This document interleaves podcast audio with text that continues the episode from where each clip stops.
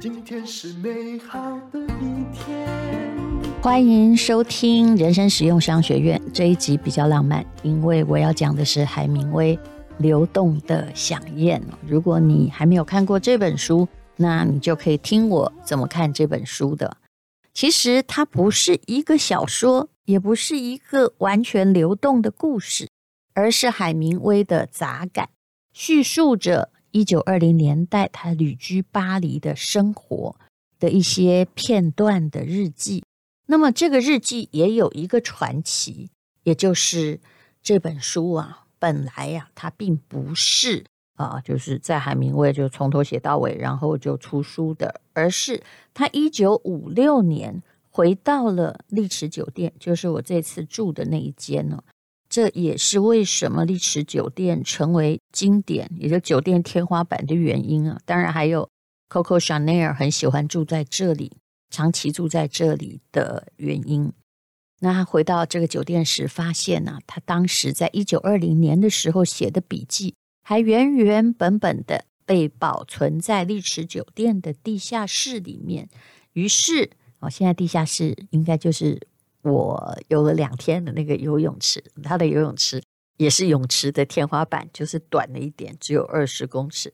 呃，虽然我的泳技不太好，但脚一蹬，没多久就一定会到哈，有一点 不时要折返的感觉。好，讲流动的想念了。那么，呃，这本书后来呢就被海明威的遗孀哦，在一九六四年，也就是我出生的那一年，整理成。一本书，所以我说它不是非常完整的一本著作的原因。最重要的就是那一句话吧，非常代表对于巴黎的赞美。他说呢，如果你够幸运，年轻的时候待过巴黎，那么巴黎将永远跟随着你，因为巴黎是一席流动的响宴。流动的响宴，我该怎么翻译呢？其实作者翻得非常文学。就是你心里的流水席吧，我这样翻译，大家不要骂我。不过我觉得蛮贴切的。那《流动饗宴》这本书当然是很多文青的梦。我也是因为这样这句话，我觉得我是不是在年轻很沮丧的时候，觉得人生好像不是太有希望，留着嗯，感觉看到好多栅栏的时候，我就疯狂的把所有的薪水。都领了，然后把工作辞了，就带着我的钱跑到巴黎，全部把钱花完了才回来哦。当时其实也不知道我去干什么，我现在慢慢的知道了，因为任何你走过的路都是有意义的。那么这本书里面呢，它有它跟一位主要里面都是伟人呢、美国小说家费兹杰罗，也就是《大亨小传》的作者，以及呢爱尔兰文学的伟大作家《尤里西斯》的作者乔伊斯，还有诗人庞德互动的点滴。而且那时候，你看他结过很多次婚，但那时候呢，啊，带着他的第一个太太，你知道，年轻有希望，虽然没有钱。对写作充满憧憬，当然还没有得诺贝尔文学奖。这本书呢，后来在二零一五年左右，巴黎曾经被这个某一种激烈的教派哦发动恐怖攻击，然后有很多罹难者的场合，每个人都拿着流动的饗宴，然后摆在鲜花和蜡烛的。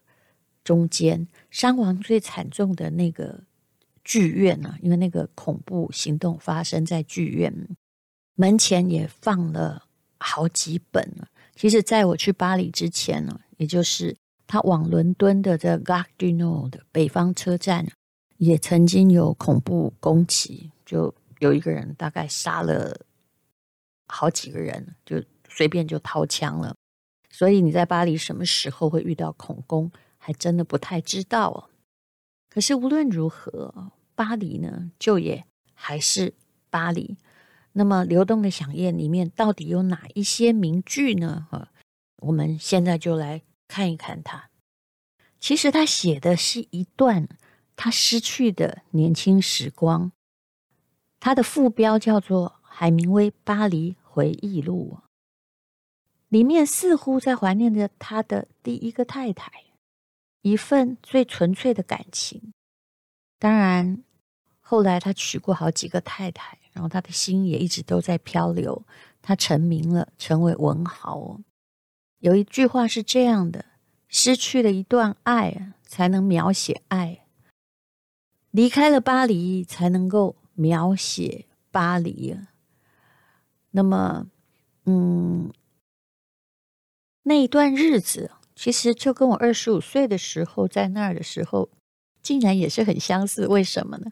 叫做贫穷而快乐。在书中，他很详细的描写了他走的街道，好像散散的写过他喜欢的咖啡馆，还有餐厅。所以你在读他的时候，你好像会随着海明威在巴黎旅行。那么现在啊，嗯，本来书里面的卢森堡公园呢，还有博物馆里面的塞尚的画，没有太大的改变，可是。双手咖啡馆呢现在坐满了观光客，当然还有一家莎士比亚书店。这是一家就是你可以在里面当义工的书店，它已经变成了文化财。不过据说是后来才开的，并不是海明威在一九二零年看的这一家哦。那时候呢，他辞去。稳定的记者工作，然后开始努力的投入写作，然后开始做一个丈夫啊。然后他常常写他的写作的心情哦，比如有一句话是这样的，这很适合文青啊。他说，在我动笔写一篇小说的时候，就常常开不好头，我就会坐在火炉前，用手挤压橘子的皮，让汁液。流进那个火苗的外缘，看着蓝色的火焰噗噗作响，然后我就站起来，俯视着巴黎的各式各样的屋顶，想着别着急，以前你是能写啊，现在也能写下去。目前能做的就是写一句真实的句子，把你所知道的真实的句子写下来吧。你看。这就是一个作家对自己的低语，我不知道你会不会觉得很感动。写了这么久的我，其实是为这句话感觉相当的感动的。它里面呢也有好几段文字哦，显现出他的性格。之前我们说过，他是费兹杰罗的朋友，也是乔伊斯的朋友，对不对？可是呢，你可以从文字中看出，他很聪明。所以他常常语带讽刺，也很少称赞别人。也许对于朋友而言，海明威也不是一个非常容易相处的朋友。比如说，他有一段话是这样的，但是这段话深得我心。海明威跟他的作家朋友写小说的盖尔，他说呢，海明威问，你在写什么小说？盖尔说。呃，在一个老商店工作的男人的故事，听起来这个主题不太好。海明威就说：“没有什么主题是糟糕的啊，只要这个故事是真实的，文句是简洁的啊，那能够显现出一个人在压力之下的勇气，那就是一个好小说。”其实我觉得海明威说的一点都不错。那盖尔就说。你能够帮我一个忙吗？帮我看看我写的小说吗？我想听你的意见。海明威说什么呢？他说：“我的意见就是我很讨厌他。”盖尔说：“你这什么意思啊？你根本没看过，你怎么会讨厌他呢？”海明威说：“如果写得很糟，我会讨厌他，因为我讨厌写得很糟的文章。如果写得很好，出于嫉妒，我会更讨厌他。所以，请你不要问同行的意见。”每次有人要叫我看看他的稿子，其实我也好想回答这句话：你就把它发表就好了嘛。现在要发表很容易呀，你就直接把它发表在你的脸书、你的呃 blog 或者是各种各式各样的媒体上，看有没有人要看呢？如果看的人不只是你妈的话，那应该就表示他挺好看的吧？有人追就表示好看，当然可能追的人越来越少，但是你不需要去访问任何同行的意见。何况呢？如果是后辈来问我意见，我常常非常尴尬。怎么说？因为写得不好，我不能说真话。搞不好你以后会写得很好啊。但是如果写得很好呢？那你也不用问我了。其实会有比我更优秀的编辑就看到他，所以现在很容易发表作品，请你就不要去问哦。同样是作者的意见，事实上我也不太请人去写序。或者是推荐，这个跟我刚出道的时候有关系。有一位作者，他告诉我说：“如果你有自信，你就自己从序到最后把它完成吧。”嗯，我后来想想是对的。我也不是没有请人写过序，但其实那时候可能是我对自己的作品最心虚的时候，所以几乎没有。我的嗯，百分之九十九的书，大概我都从序到最后。也都自己完成它。那有人来帮我，叫我帮他写序呢，我通常是不写的。但当然也有可能有一两个是我年轻时候的例外，所以我不敢打包票说没有。可是其实我都是拒绝的。怎么说呢？因为序啊，它是一个应酬文章。不管怎样，基于礼貌，你应该去说作者写得好，对不对？而且呢，每个作者如果都在写这种官样文章或者吹捧别人的文章的话，我真的不相信哦，他到最后自己的真心会到哪里去？当然，我有看过人家序写得很好的，但写得很好的序呢，就是已经把那一整本书哦的精华都 写完了，那人家干嘛看里面的？我看过续写的比书里面更好的，那这又是何必呢？所以。我还是蛮喜欢海明威这个说法的。那么，《流动的饗宴》这本书里面，他对细节描绘很详实了，也就是当然，你可以说故事的流动性是不够的。那整理的回忆录的时间是在真正写作之后的三十年之后的，那时候就是他的第四任妻子玛丽。啊，然后饭店的服务员呢，把两大箱他的文件就还给他哦，所以里面都是当年的笔记本，就从这些笔记本跟文件收集起来，变成了一本书。那有些时候呢，你看着这本书，会想到年轻的海明威哦，当时哇，他才二十二岁呢，比我在巴黎的时候还小。有一个太太，然后在。咖啡馆里面写着一段又一段的故事，担心稿子卖不出去，生活很窘迫，但是还是点了一杯酒，到一位叫做史坦小姐家去听她高谈阔论啊。现在史坦小姐家在巴黎地图上还是有标注的。然后跟他的第一任太太漫步塞纳河畔，吃美味的午餐，然后到莎士比亚书店认识的老板那里借几本书。那么，可是无论如何，啊、虽然第一次的婚姻已经后来就无疾而终了，可是他曾经记得年轻的时候，他那么贫穷，但是那么快乐。他说：“巴黎是一座古老的城市，而我们却还年轻。这里没有一件事是简单的，甚至连我们的贫困，连我们突如其来收到了一笔钱，甚至连月光。”或者是正确，或者是错误，还有躺在你身边，在月光下熟睡的人的呼吸声都没那么简单。你不要问我他写的是什么样的意思哦。可是他后来我刚刚讲无疾而终也不对啦，而是他曾经也是风流，他一直是风流的，为了另外一个女人，耽搁的搭火车回到第一任妻子身边的时日哦。那过三十年后，他在怀念这一段的时候啊，他写的是：火车沿着木材堆开进车站，我又看见了站在月台上的太太，就是指第一任太太海德莉。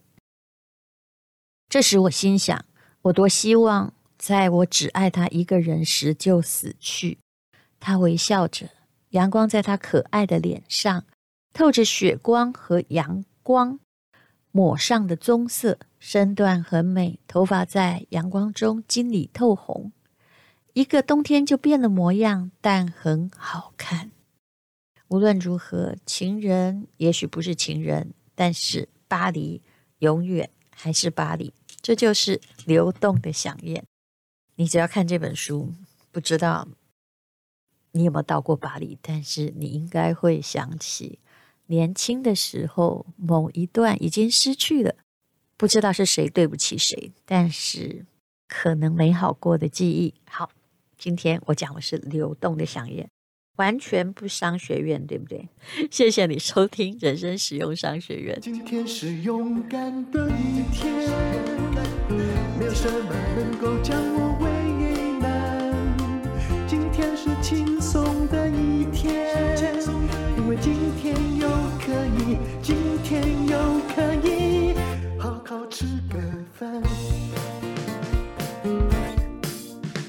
做我爱做的事。唱我爱唱的歌，吃我想吃的饭，尽量过得简单，做我爱做的事，唱我爱唱的歌，吃我想吃的饭，尽量过得简单，尽量过得简单。这是广告，这也是一个有气质的广告，这是作文的广告。蔡其华老师和我推出了。好文案就是印钞机，这个课程的名字有一点势利，没有错，可是也点出了为什么很多商家下了很多广告，写了很多介绍文案。可是却没有得到销售的效果。如果你的产品真的不错的话，你要把短文写好。蔡启华老师栽培出非常多的文学奖得主，甚至不会写作文的被他一点就通了。如果你想要不被 IT 取代，那就要写出打动人心的短文。短文一定要看，好文案就是印钞机，一看你就会了。会写文章是一个扭转人生的方法，也是一个自我转变人生的按钮。我下的其实全是苦功，但是蔡启华老师教你的就是套路。他是我认为全台湾最会教作文的蔡启华老师了。那么还有另外一个课程呢，也就是说要通过考试，通过考试叫做轻轻松松满级分呢。那每次联考的最高分，或者是国考的最高分，都不是最优秀的作文，而是让评审老师觉得啊，你懂得那个路数的作文。会写作文，商业世界就是你的迪士尼乐园；会考试作文，学测就是你的环球影城。那么特价倒数中，在三十个小时就要涨价了，现在只有两千出头。如果会告诉你什么我错了，这是免费课程的话，全部是诈骗集团，因为所有的课程精心录制，那这是 PPA 的才是真的哦，请。看资讯栏的连接。目前，如果刚好你也需要好文案，而你的孩子也需要满积分的话，两个课程还有优惠，请看资讯栏的连接。总共只有三十个小时的优惠。